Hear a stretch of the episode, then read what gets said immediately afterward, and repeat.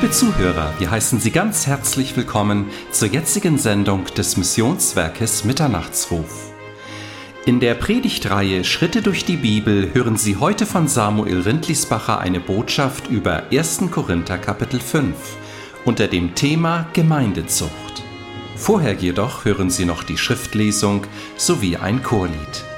Möge Gott Sie reich segnen beim Hören dieser Botschaft. Ihr Missionswerk Mitternachtsruf.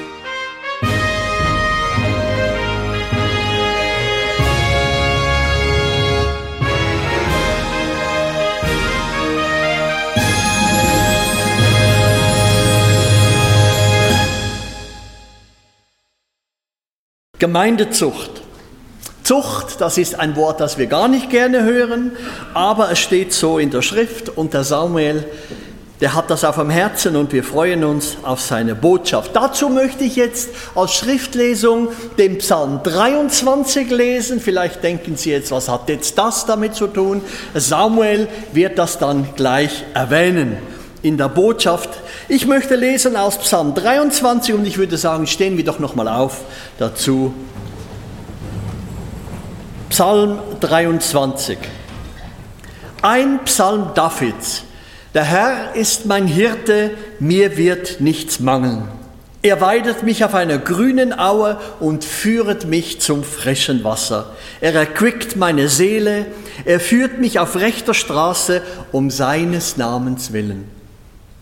Und ob ich schon wanderte im finsteren Tal, fürchte ich kein Unglück, denn du bist bei mir, dein Stecken und dein Stab, die trösten mich.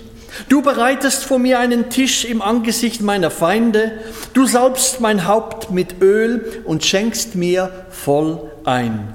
Gutes und Barmherzigkeit werden mir folgen mein Leben lang, und ich werde bleiben im Hause des Herrn immer da.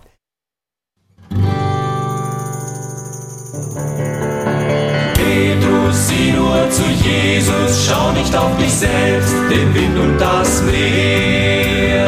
Petrus, sieh nur zu Jesus, schau nicht auf dich selbst, den Wind und das Meer. Die Jünger sehen ihren Herrn im Sturm auf dem Wasser gehen. Dass Jesus alles möglich ist, scheinen sie nicht zu verstehen. Petrus, sieh nur zu Jesus, schau nicht auf dich selbst, den Wind und das Meer.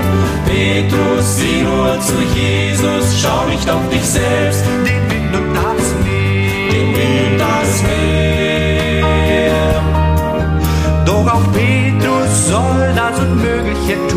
Gottes Wirken im eigenen Leben sehen. Im Vertrauen auf Jesus verlässt er das Schiff und kann auf den Wellen gehen. Petrus, sieh nur zu Jesus, schau nicht auf dich selbst, den Wind und das Meer. Petrus, sieh nur zu Jesus, schau nicht auf dich selbst, Den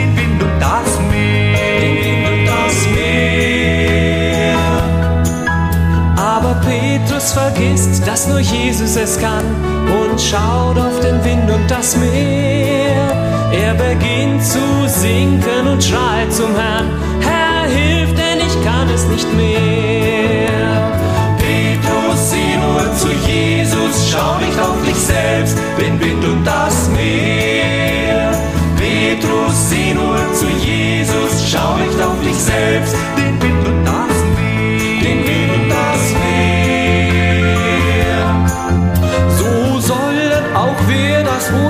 Unmögliche tun, im Vertrauen auf unseren Herrn, der in uns lebt, alles kann und macht. Wenn wir sinken, hilft er uns gern. Petrus, sieh nur zu Jesus, schau nicht auf dich selbst, den Wind und das Meer. Petrus, sieh nur zu Jesus, schau nicht auf dich selbst, den Wind und das Meer.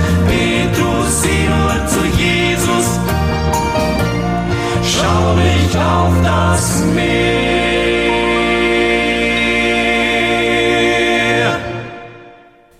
Ganz herzlich guten Morgen. Wenn man so Schritte durch die Bibel macht, dann kommt man manchmal an Kapitel, die man am liebsten überspringen möchte. Heute Morgen ist so ein Kapitel.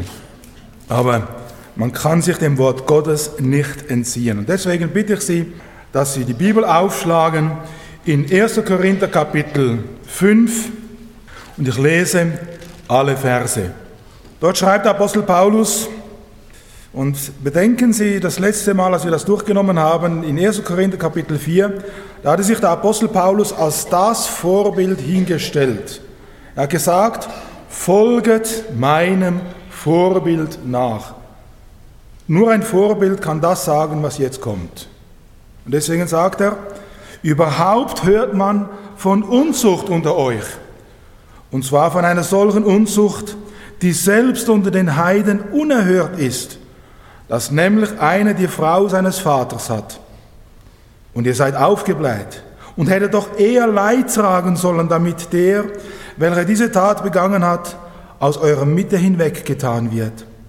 Denn ich, aus dem Leibe nach abwesend, dem Geiste nach aber anwesend, habe schon, als wäre ich anwesend, über den, der dies auf solche Weise begangen hat, beschlossen, den Betreffenden im Namen unseres Herrn Jesus Christus, und nachdem er euer und mein Geist sich mit der Kraft unseres Herrn Jesus vereinigt hat, dem Satan zu übergeben zum Verderben des Fleisches, damit der Geist gerettet werde am Tage des Herrn Jesus. Euer Rühmen ist nicht gut. Wisset ihr nicht, dass ein wenig Sauerteig den ganzen Teig durchsäuert? Darum feget den alten Sauerteig aus, damit ihr ein neuer Teig seid, da ihr ja ungesäuert seid. Denn unser Passalam ist ja für uns geschlachtet worden, Christus.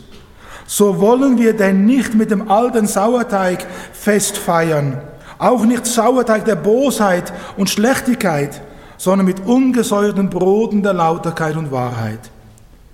Ich habe euch in dem Brief geschrieben, dass ihr keinen Umgang mit Unzüchtigen haben sollt, und zwar nicht mit den Unzüchtigen dieser Welt überhaupt, oder mit den Habsüchtigen oder Räubern oder Götzendienern, sonst müsstet ihr ja die Welt räumen oder aus der Welt hinausgehen. Jetzt aber habe ich euch geschrieben, dass ihr keinen Umgang haben sollt mit jemandem, der sich Bruder nennt und dabei ein Unzüchtiger oder ein Habsüchtiger oder ein Götzendiener oder ein Lästerer oder ein Trunkenbold oder ein Räuber ist. Mit einem solchen sollt ihr nicht einmal essen. Denn was gehen mich auch die an, die außerhalb der Gemeinde sind, dass ich sie richten sollte?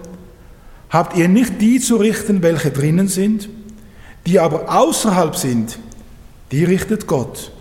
So tut den Bösen aus eurer Mitte hinweg. Bis soweit Gottes Wort. Ich weiß nicht, wie es euch geht, wenn ihr das lest. Aber da kann man nur zutiefst innerlich erschüttert sein und weinen. Solche Dinge in der Gemeinde Jesu, was für eine Tragik, wenn innerhalb der Gemeinde Jesu solche Sünde toleriert wird. Ja, wenn man sie einfach so zudeckt, stillschweigend darüber hinweggeht, wenn man sie einfach duldet. Was soll eigentlich die Gemeinde Jesus sein?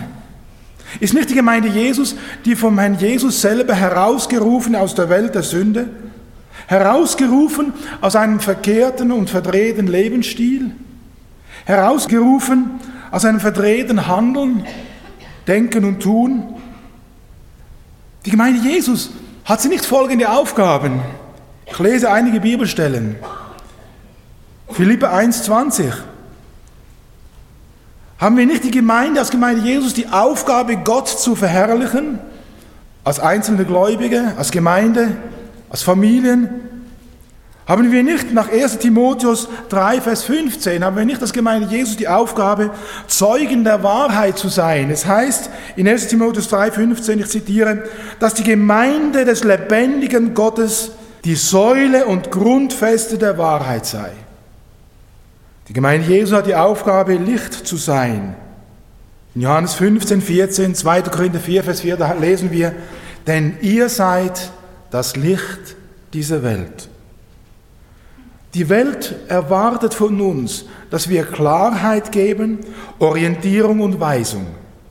Die Welt erwartet von uns, dass wir Salz sind, bewahrend. In Matthäus 5,13 heißt es, ihr seid das Salz der Welt.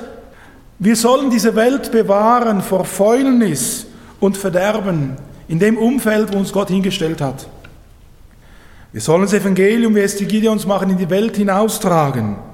Geht hin in alle Welt. Dieser Auftrag hat sich bis heute nicht abgeschwächt. Und dann diese große Tragik, wenn wir das lesen, dass Paulus sagen muss, ich lese noch einmal 1. Korinther 5, Vers 1. Also hier sehen wir die Heiligkeit, wie die Gemeinde sein soll und dann der Zustand, wie die Gemeinde ist in Korinth. Und ich denke, der Apostel Paulus, er würde heute in vielen Gemeinden, würde er erschrecken, wenn man hineinschaut, was alles läuft. Da sagt Paulus, man hört überhaupt schlimme Dinge von euch. Und könnt ihr euch vorstellen, wie sich das Herz des Paulus zusammengezogen hat? Man hört überhaupt schlimme Dinge von euch. Ihr duldet eine derartige sexuelle Unmoral in der Gemeinde, wie sie nicht einmal unter gottlosen Völkern vorkommt. Nämlich, dass einer mit seiner eigenen Stiefmutter zusammenlebt. Und ihr seid noch eingebildet. Gottes Heiligkeit sollte die Gemeinde repräsentieren. Aber nein, es ist pervertierte Unmoral. Anstelle abgesondert von der Welt. Nein, die gehen auf, mitten in der Welt. Wenn man an der Ostsee ist oder sonst am Meer, da sieht man immer wieder diese Rettungsboote. Diese Rettungsboote sind bestimmt für die See, um Menschen zu retten. Doch wenn die See in das Rettungsboot hineinkommt, dann ist dieses Rettungsboot dem Untergang geweiht. Und so ist es in der Gemeinde Jesus. Wir sind bestimmt, heilig zu sein für Gott um Menschen aus dieser Not und Verlorenheit herauszuretten. Anstelle abgesondert, die Gemeinde in Korinth, sie geht auf in der Welt. Anstelle, dass sie vorbildlich sind, dulden sie schlimmere Sünde als Ungläubige. Dabei sind diese Korinther so von sich selber überzeugt. Sie sind eingenommen und sie sind sogar stolz auf die Freiheit, die sie sagen, die sie haben in Christus.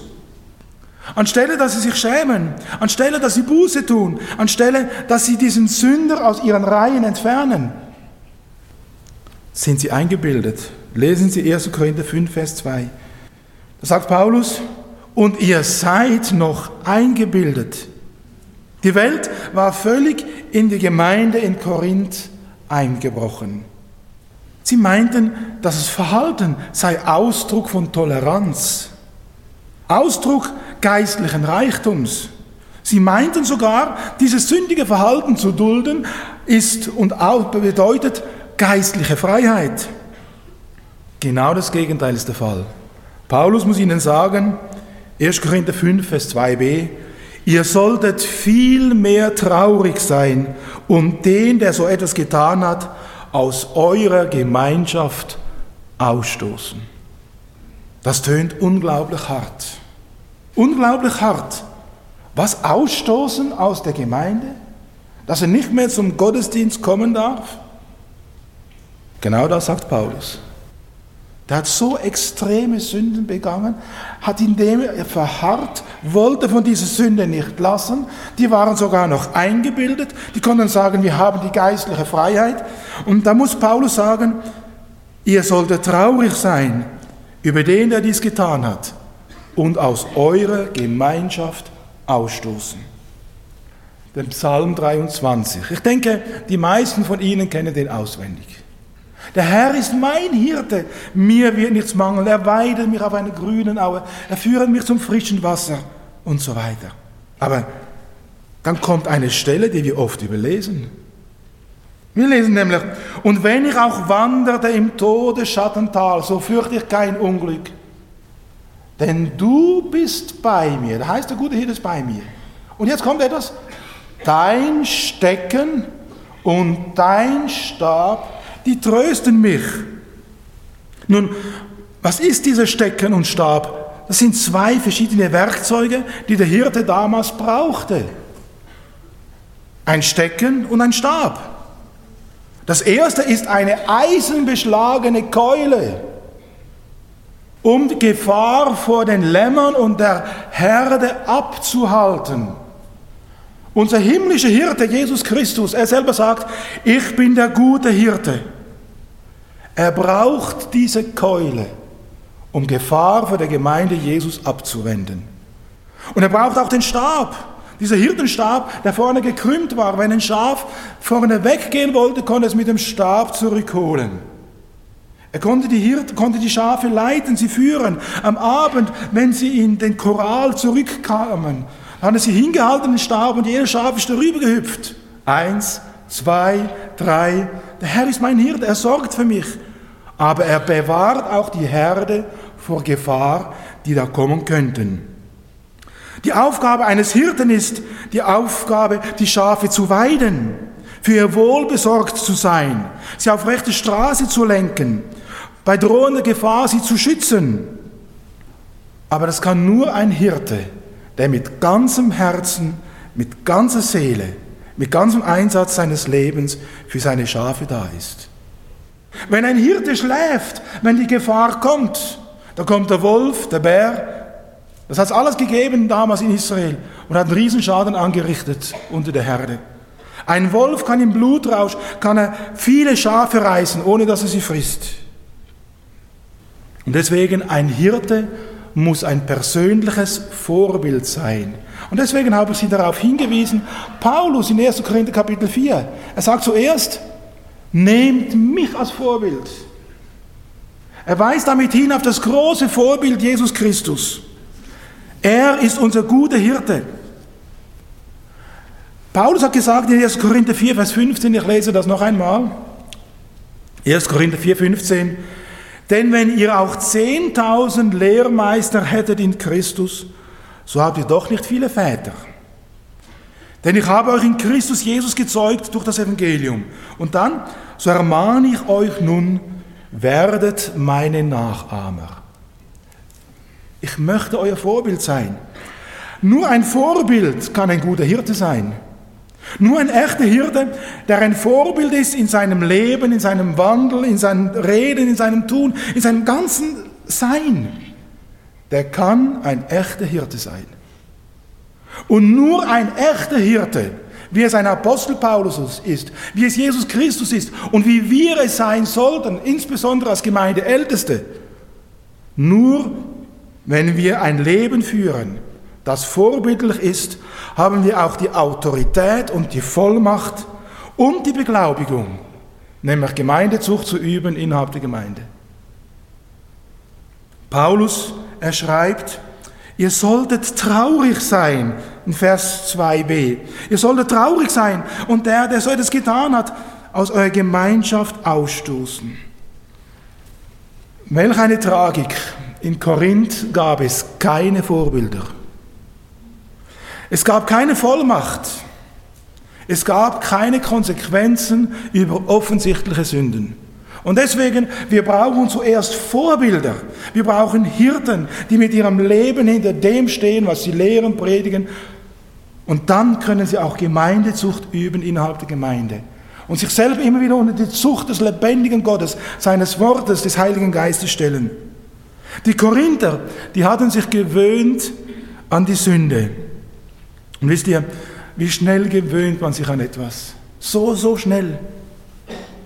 Ich kann mich noch gut erinnern, es gab mal die Zeit, da wurde immer wieder der Film erwähnt, Titanic, ist schon lange her. Da wurde geschwärmt, selbst in der Gemeinde. Da kamen Gemeindeglieder, sag mal, den Film musst du gesehen haben.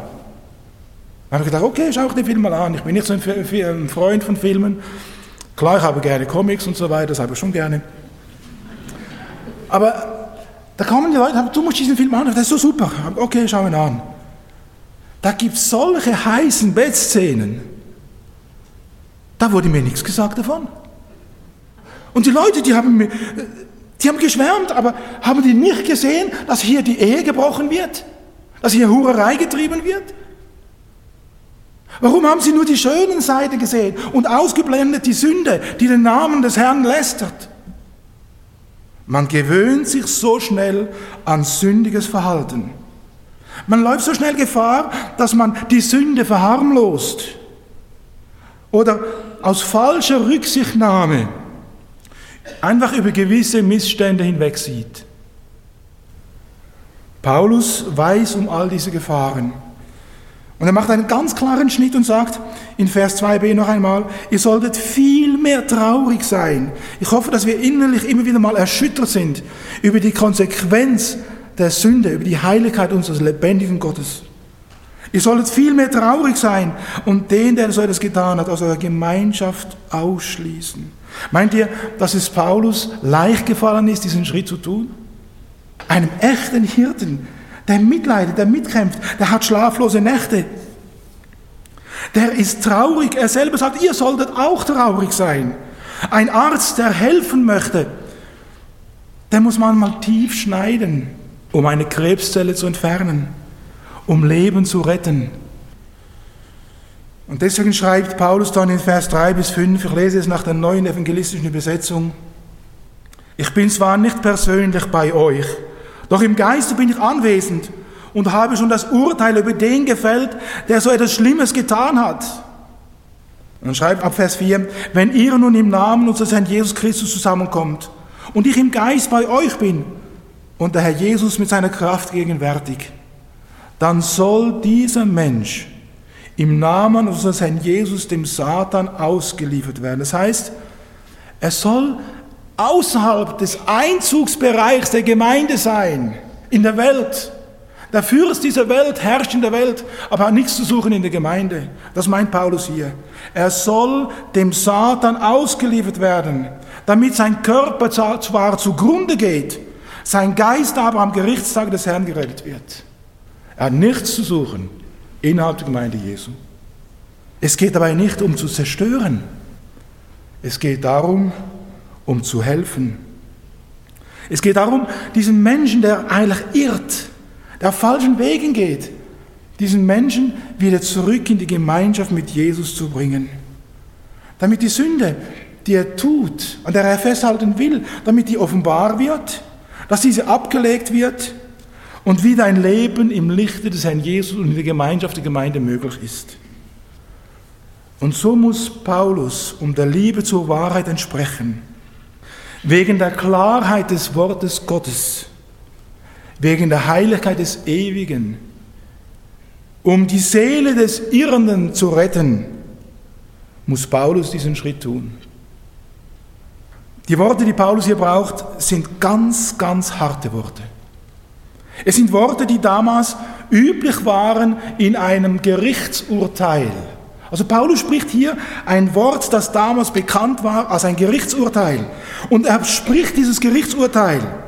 Damit sagt Paulus ganz kategorisch, die Gemeinde soll einen solchen Gläubigen, der bewusst, und ich betone das, der bewusst und willentlich in der Sünde verharren will und nicht von dieser lassen will, soll er aus der Gemeinschaft der Gläubigen ausschließen. So lehrt es das Wort Gottes. Und deswegen kommen wir jetzt zur Notwendigkeit der Gemeindezucht. Vielleicht fragen sich einige, ist Gemeindezucht noch zeitgemäß? Wie soll Gemeindezucht vonstatten gehen?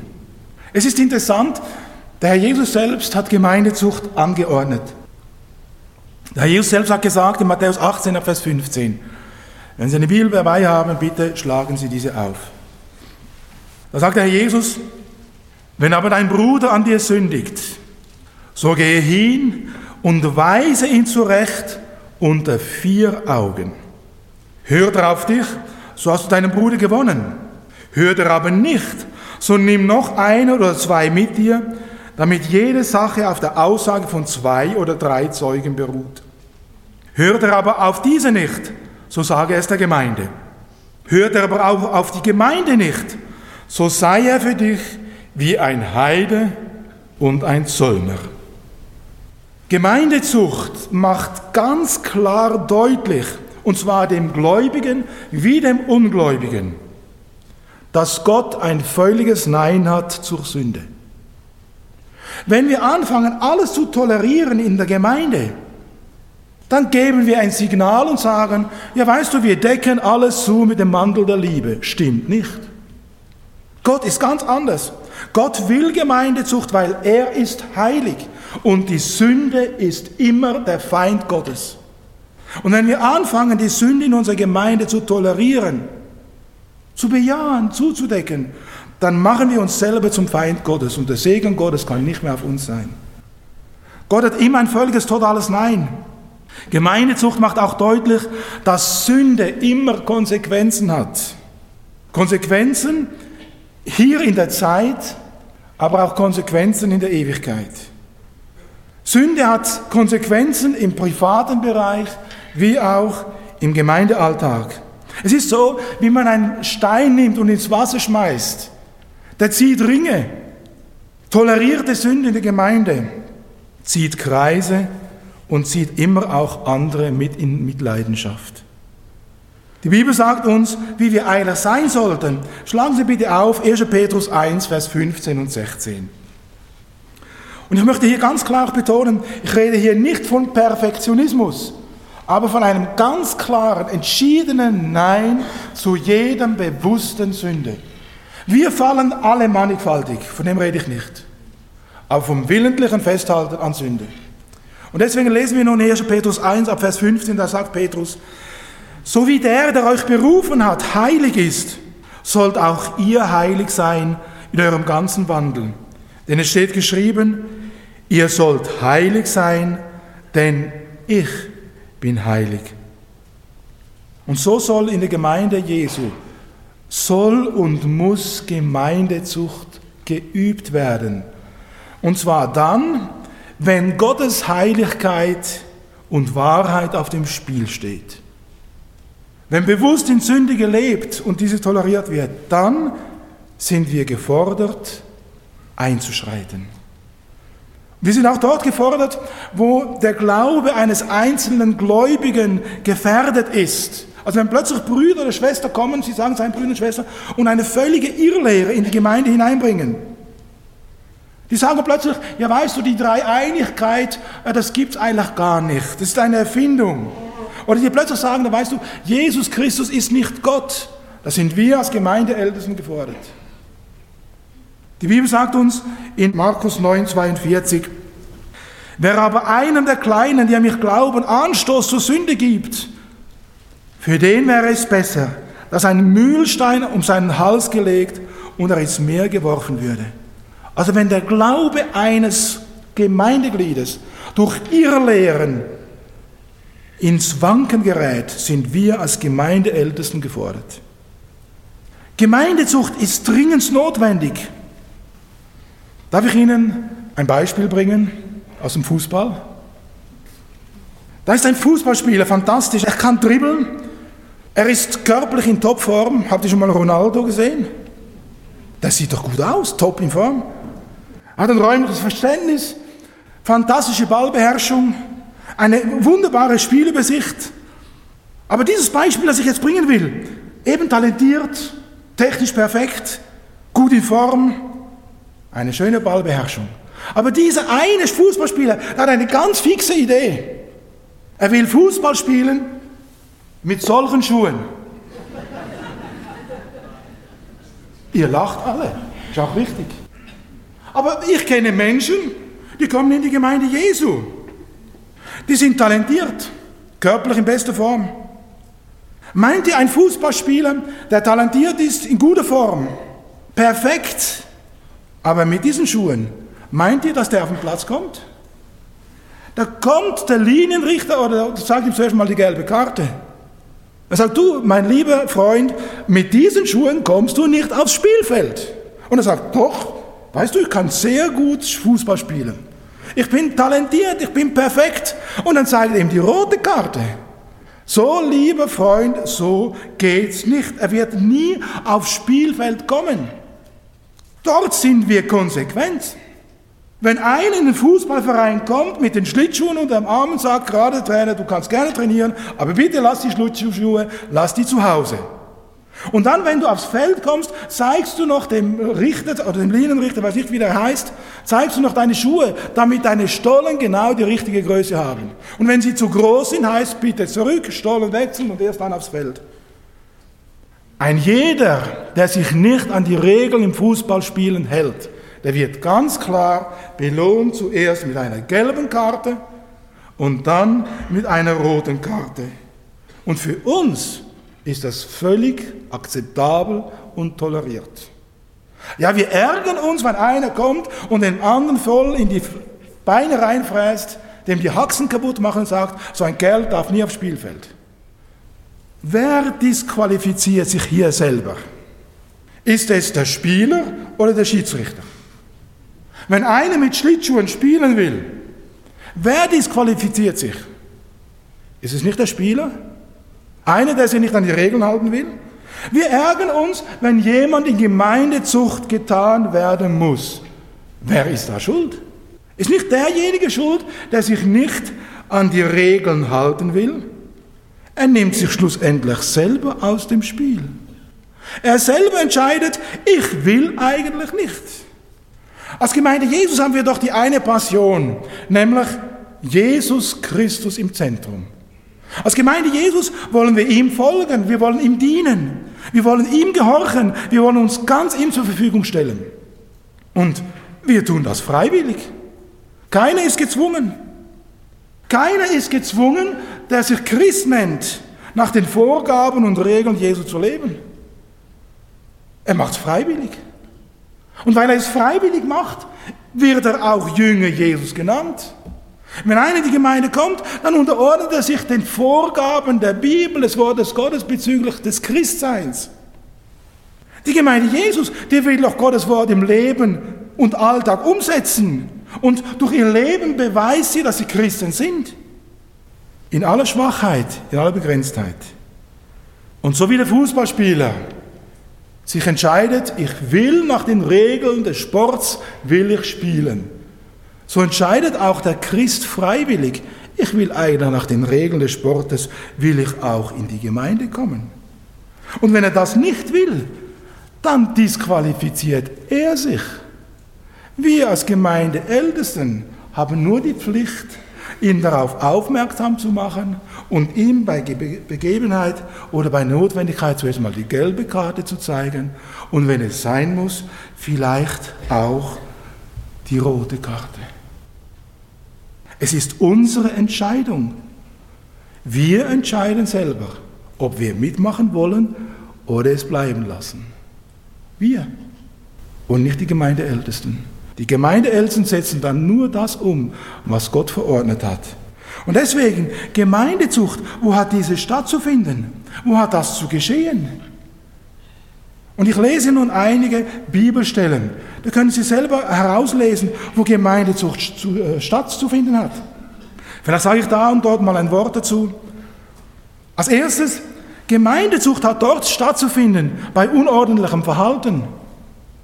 Wir lesen miteinander 2. Thessalonicher 3 ab Vers 10. Da sagt Paulus, denn als wir bei euch waren, geboten wir euch dies. Wenn jemand nicht arbeiten will, so soll er auch nicht essen. Also wenn einer immer nur auf der faulen Haut rumsitzen will, dann soll er nicht essen.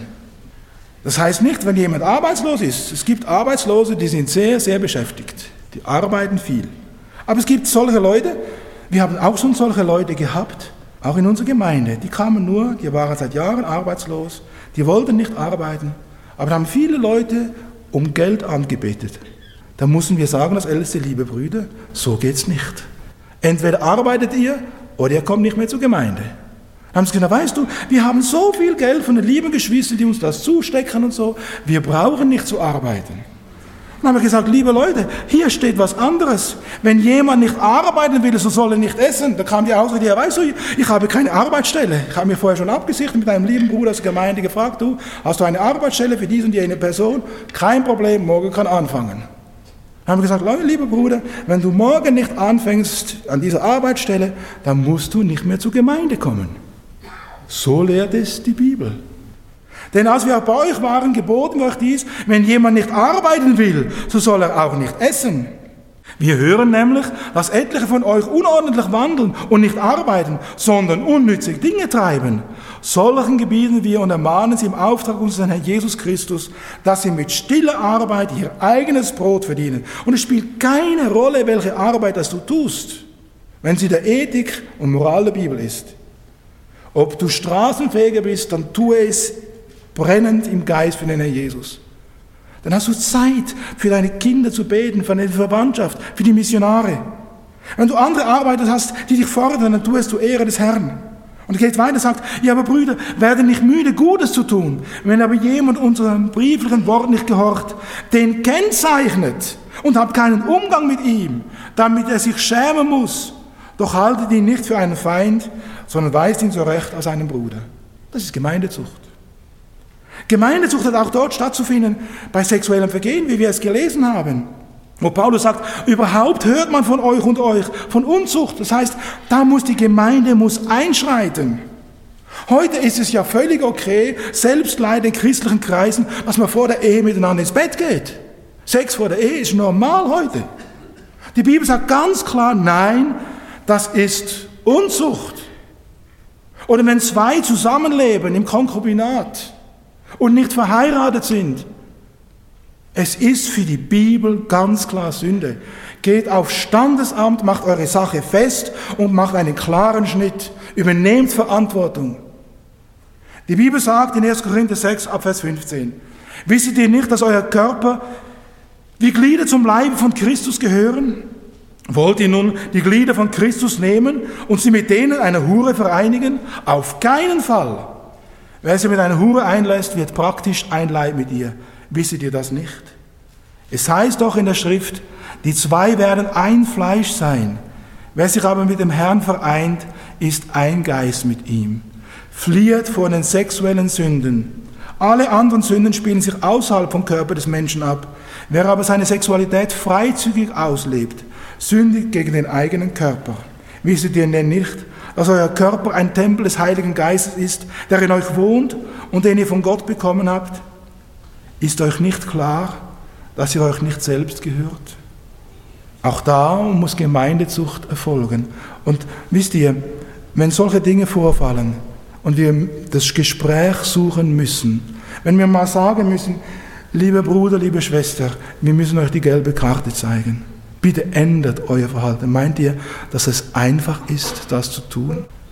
Da gibt es schlaflose Nächte, da gibt es viele Tränen, viele innere Kämpfe, da gibt es Bauchweh. Aber es muss sein, sonst sind wir nicht legitimierte Hirten der Gemeinde.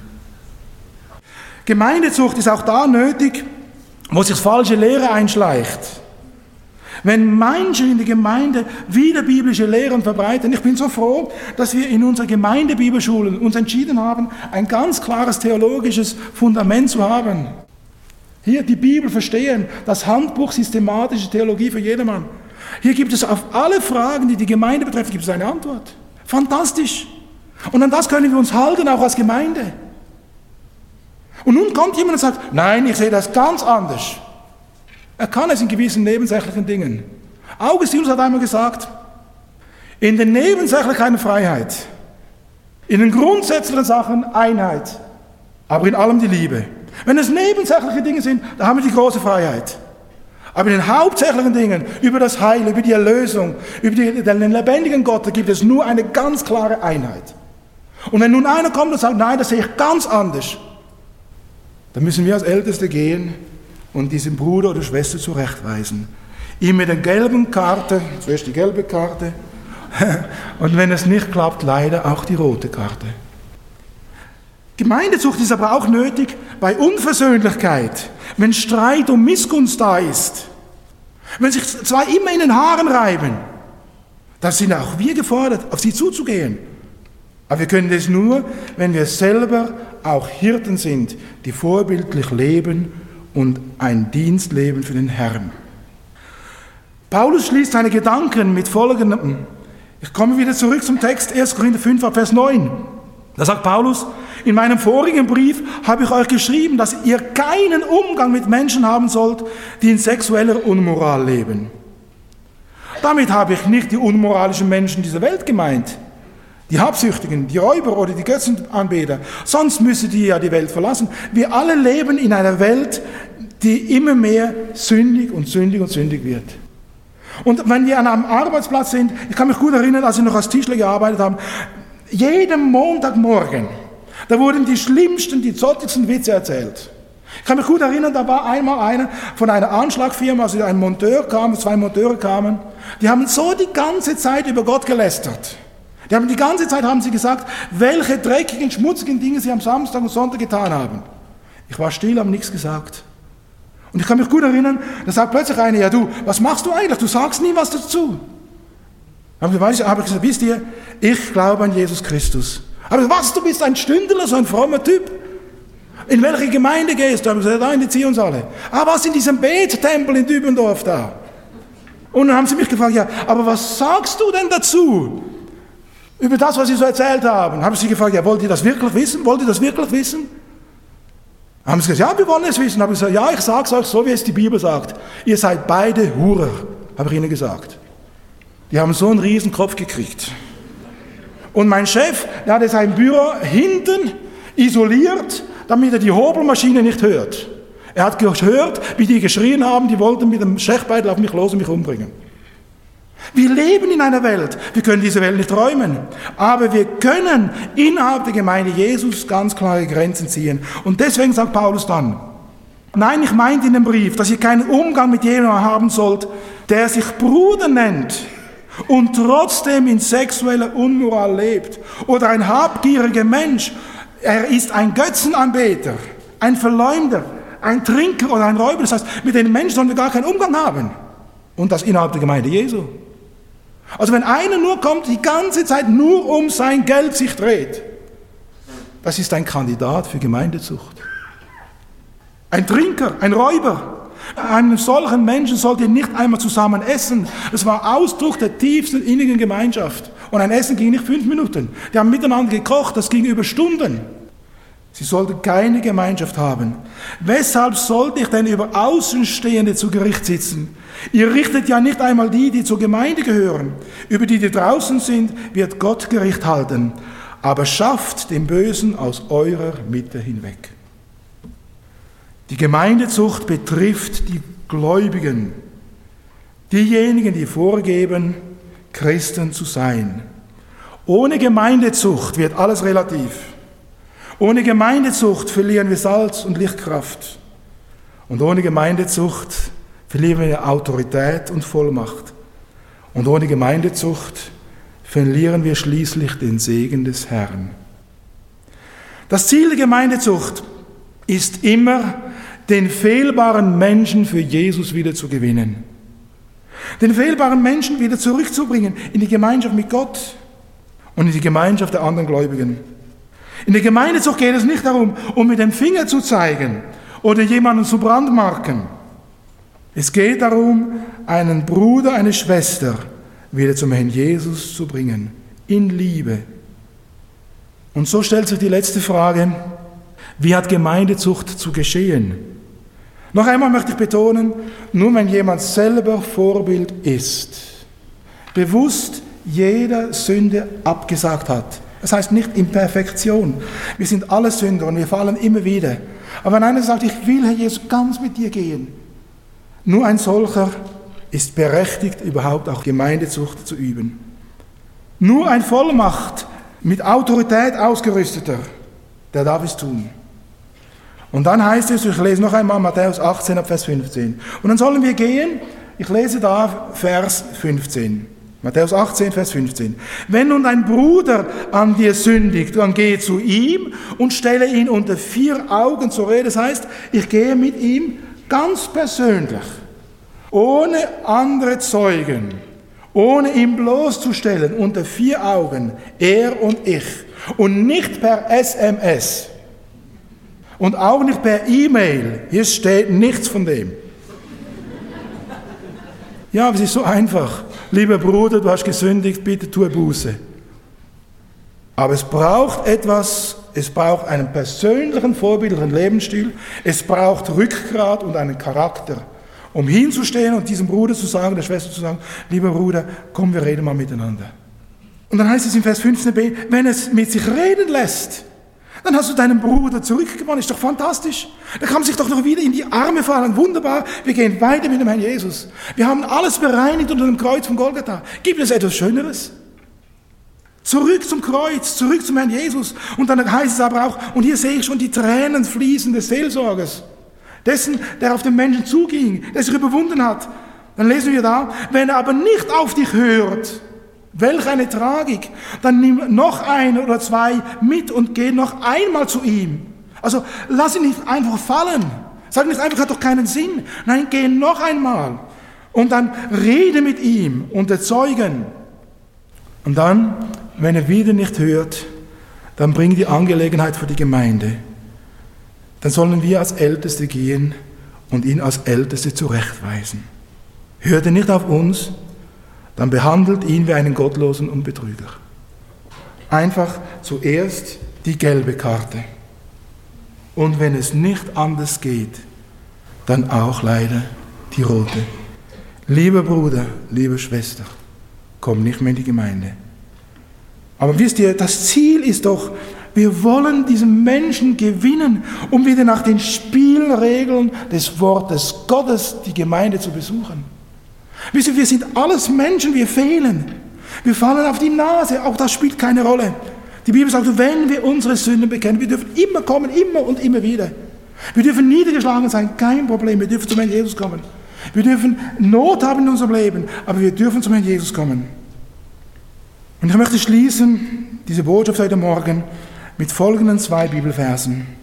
Es ist ein schweres Thema, ein schweres Kapitel.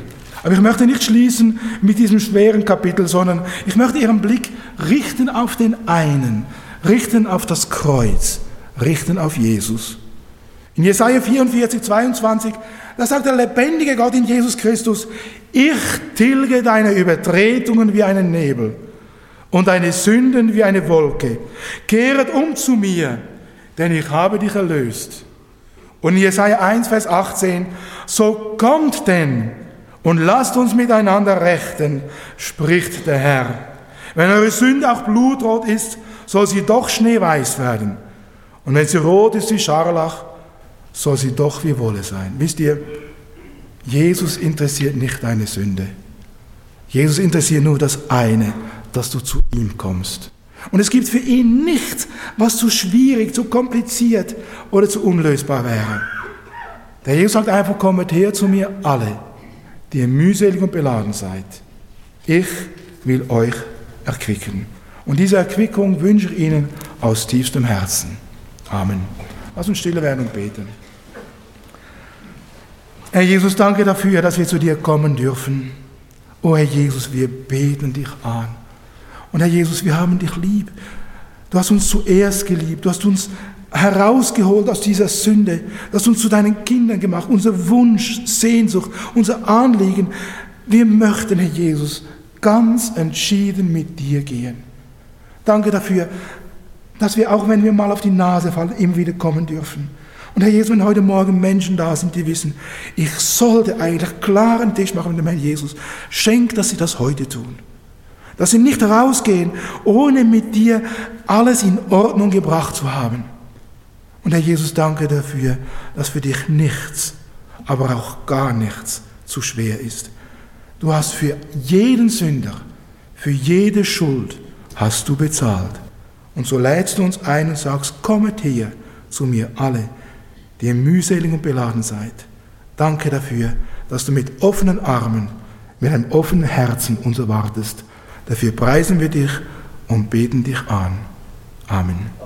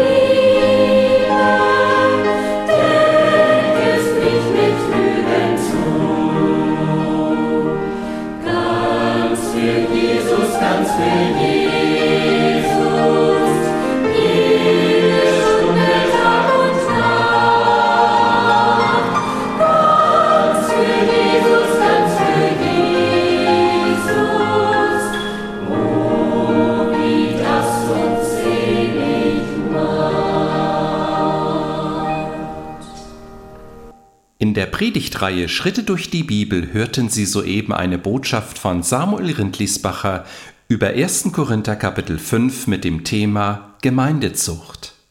Wenn es Sie innerlich angesprochen hat, Sie Fragen haben oder seelsorgerliche Hilfe wünschen, möchten wir Sie von ganzem Herzen ermutigen, doch Kontakt mit uns aufzunehmen. Direkt im Anschluss an diese Sendung haben wir noch wichtige und interessante Informationen für Sie betreffend Verlagsinfos, Veranstaltungen des Missionswerkes Mitternachtsruf, vielleicht ganz in Ihrer Nähe, Kontakt- bzw. Bestellmöglichkeiten, wie zum Beispiel die eben gehörte Botschaft auf CD, ein gutes Buch und anderes mehr. Deshalb bleiben Sie dran!